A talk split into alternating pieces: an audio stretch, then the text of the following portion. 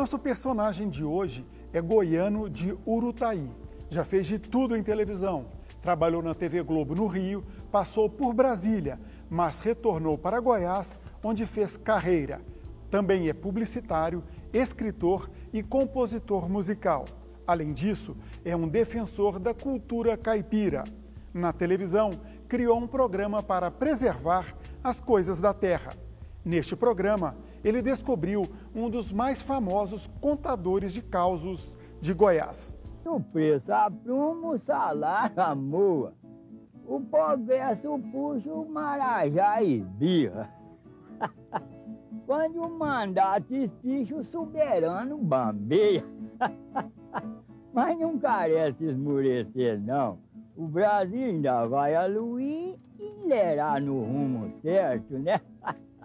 Já deu para descobrir quem é? O nosso convidado de hoje é Hamilton Carneiro. Olá, Hamilton, prazer receber você com a gente aqui no Oi, TBC Memória. Coisa boa te ver de novo, né? Boa tarde, telespectadores. Hamilton, a sua história é longa, né? Na, na televisão, na publicidade, na cultura. Vamos retomar. Você começou quando? Você já fez de tudo, trabalhou na Globo, no Rio. Como é que foi isso?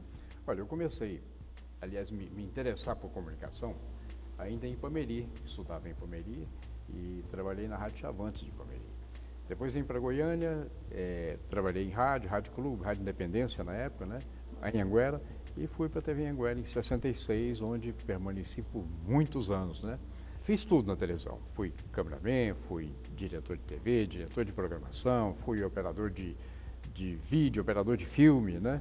Então fiz o, o que podia fazer. Eu, eu, me interessava muito entender a televisão no seu todo, né? Aí sim, aí eu fui diretor de programação e, e por aí afora. resolvi fazer programas, né? Fiz o programa UB Cultural na TV Anguera, UB porque era a sigla de União Brasileira de Escritores. Eu era muito voltado para literatura, né? E, e, me filiei à UB. Então tínhamos reuniões na UB com, com grandes escritores que me, me influenciaram bastante, né? é Bernardo Edson, tive contato, Miguel Jorge, Mariano Hortense, Carlos Bernardes, né? Então a gente estava sempre juntos. Me influenciaram muito, me estimularam a continuar escrevendo, já escrevi algumas coisas, né?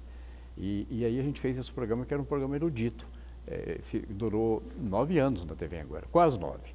Depois a gente fez uma transição. Aí fiz o Espaço 2, que foi um programa, era jornalismo e música, né?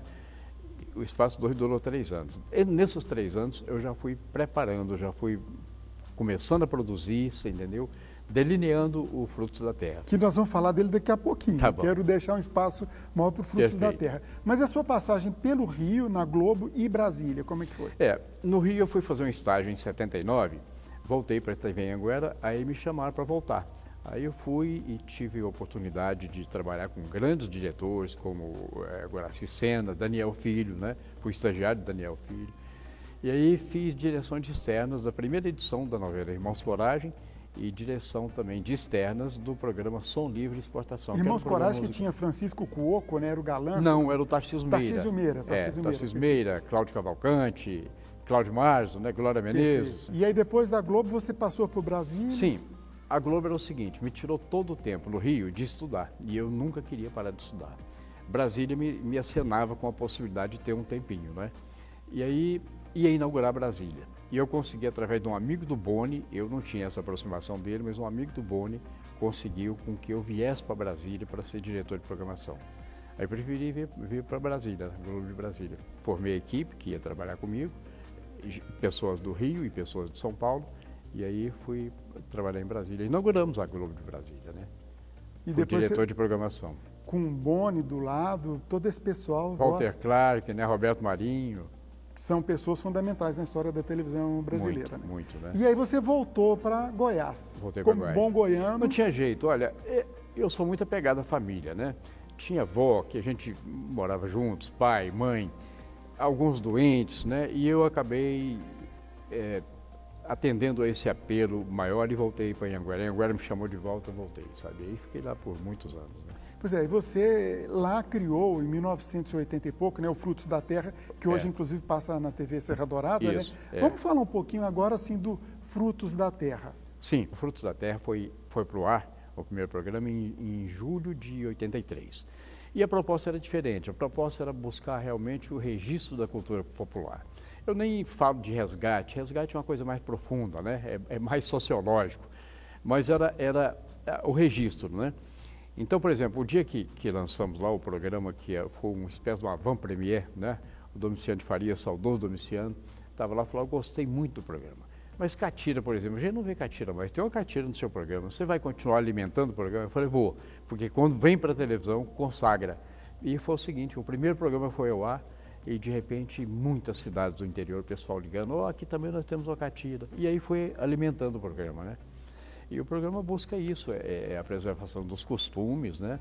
É, dos hábitos, é, a, a, nossa força rural é muito grande, muito significativa, porque Goiânia, por exemplo, que é uma cidade nova, 87 anos agora, né?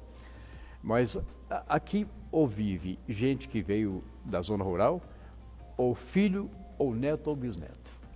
E no Frutos da Terra você descobriu essa figura aí. Vamos ouvir um trechinho. Vamos. Porque a lei que não bolica as criaturas por igual, larga o povo mais satisfeito e Deus mais servido.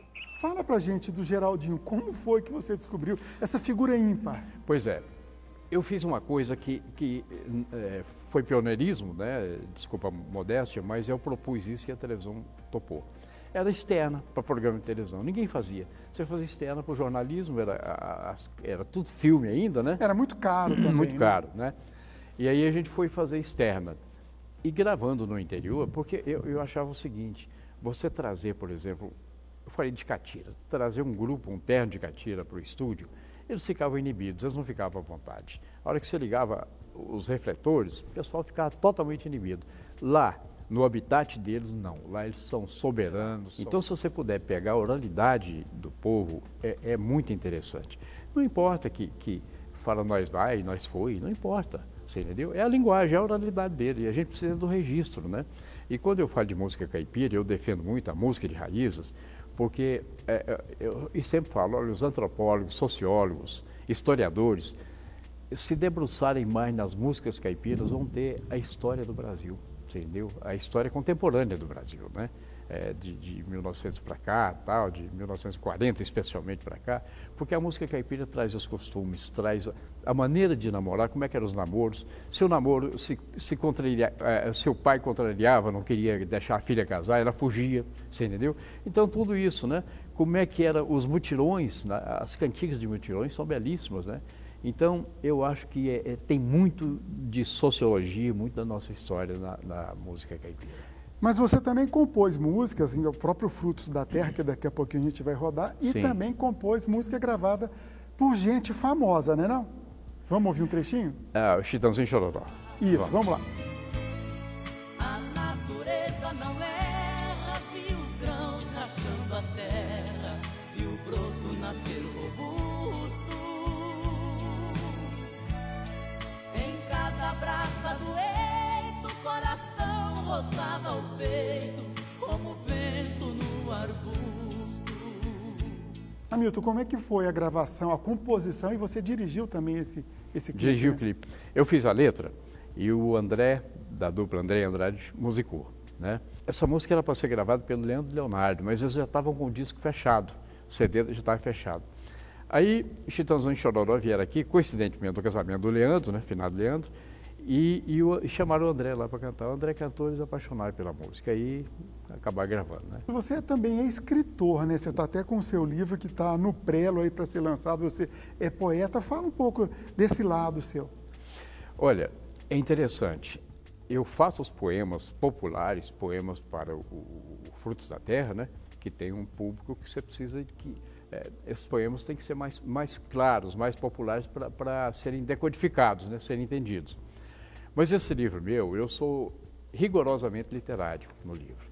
Então, é, é, esse de poemas, né? Então são poemas, não são poemas populares, são poemas, também não são herméticos, são poemas abertos, né? E, mas é um, é um gênero, não é um gênero, é um caminho diferente. O gênero é poesia, né? Mas é um caminho diferente. E o que, que você separou para ler um trechinho aí para gente? Olha, tem aqui, esse negócio de separar em livro, depois você vai procurar, não acha, Perde, você viu? Né? Aqui tem uma marquinha aqui. Eu separei um, é curtinho, meus poemas são curtos. É, quem sou? Sou repórter ou sou poeta? Só me avalia quem me interpreta. Minha poesia é a reportagem do dia a dia. Bacana, bacana mesmo. Hamilton, vamos falar agora com o publicitário Hamilton Carneiro. Você já fez diversas campanhas, né, desde o início dos, da década de 1980, redemocratização. Fala um pouco dessa carreira sua. Eu tenho um episódio interessante seu ainda no começo, na primeira eleição de Iris Rezende para governador, que tinha um tênis e você fez uma associação do nome dele com tênis. Era Como o, é que foi o isso? tênis né, era um merchandising, né? A gente fez aquela campanha é, debaixo da lei Falcão, né? Vamos esclarecer, Lei Falcão era a lei da ditadura da de ditadura, censura, né? exatamente, que proibia, olha, na, na- naquela campanha, 82, só podia mostrar a fotografia do candidato. Mas eu comecei a botar uns, uns enfeites, você entendeu? Por exemplo, é a fotografia do candidato, mas não dizia se você podia movimentar essa fotografia. Aí a gente começou, botava o candidato, começou a botar zoom, fazia zoom, trazia para perto. A música era a música disparada do, do, do Vandré. A gente usou um instrumental do, do Paulino, da dupla de Paulo e Paulino, né? E de repente eu comecei a mo- mostrar pessoas à volta. A censura não, não proibiu. Aí a gente começou a, a- trazer em Zoom, como eu te falei, começamos a botar fotografia com mais gente à volta. Para daí, porque campanha política é gente. Essas campanhas agora têm uma dificuldade muito grande de, de se realizar, porque não tem gente, não pode ter gente, tem que resguardar a distância, né, os protocolos de saúde e tal. E aí começamos a botar aplauso no fundo, um BG de aplauso.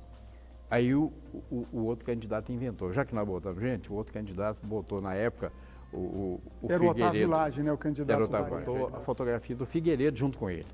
Aí o gabinete civil. Que era o presidente da República, o presidente Exatamente. Figueiredo. O, o gabinete civil, que era o Goberido Couto, né, mandou tirar imediatamente, entendeu? E aí nós continuamos a nossa com o povo, sem autoridade nenhuma, né? O, a estrela da campanha era o Íris, né? E continuou. E fazia associação do tênis e íris com, com o nome do candidato. Então, é, no caso. isso, isso nos intervalos comerciais a gente fez essa associação, né? Porque nos programas mesmo não podia. Hamilton, você tem formação também em letras e ciências políticas, né? É, eu fiz letras né, na UFG e ciência política na Universidade Internacional do Paraná. Cursar letras é, é, muito, é uma coisa muito erudita. Como é que você faz essa associação com o caipira, fazer uma analogia com o fruto da terra mesmo? Olha, pensa um pouquinho no Guimarães Rosa, que foi um dos maiores escritores brasileiros, né? Pegou o regionalismo de uma maneira assim muito vigorosa, né? Pensa, por exemplo, no, Manuel, no Manuelão e transfere para o Geraldinho. O Geraldinho é muito mais forte que o Manuelão. Então, isso é literatura. Né? E eu, eu, como sou publicitário, na época eu ia fazer jornalismo, mas só tinha português 1, era só no básico que tinha português. Como é que eu vou trabalhar com a linguagem fazendo só português 1? Aí eu fiz letras, que me ajudou muito, mas muitíssimo mais é, é, é, na carreira de publicitário, porque eu, eu faço o quê? Eu sou redator, é, é criação. Aí eu fui me utilizar da estilística, da linguística, da, da semântica, né? É, é, da, da crítica literária e todas essas matérias que me ajudaram a, na construção do texto. Hamilton, como nós estamos na televisão e temos grade, o tempo é limitado, nosso tempo está acabando. Mas para encerrar, 30 segundinhos que nós vamos subir caracteres com a sua música Frutos da Terra, feita em parceria com Genésio o Genésio. Tocantins, né? é. Fala um pouquinho dessa música. Olha, essa música é o seguinte: onde eu nasci, ou onde eu passei minha primeira parte da segunda infância, tinha todas as frutas do cerrado que estão na música. É interessante, falta uma, né? De vez em quando a pessoa pergunta, oh, mas sua música não tem cagaita. Eu falei, não, cagaita é um nome muito feio. é, é a Eugênia Desentéricos, né? Mas aí não tem. Mas tem todo, tem o piqui, tem o bacupari, tem a pitanga, tem a gabiroba, né? Então eu fiz inspirado naquilo que eu vivi, nas frutas que eu provei quando criança, que, né? E, e porque o programa tem uma, uma proposta ambiental muito forte e a já começa pela música. Perfeito, Hamilton. Foi um prazer conversar com você. É uma parte da história da cultura goi- goiana e foi um prazer mesmo te entrevistar. Muito Pois é, obrigado. a prazer nosso, Enzo. Um abraço a todos que estão nos assistindo. TBC, ajudando a preservar a memória de Goiás.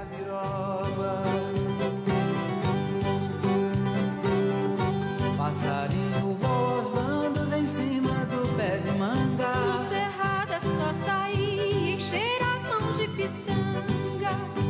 guapeva lá no mato. No brejinho tem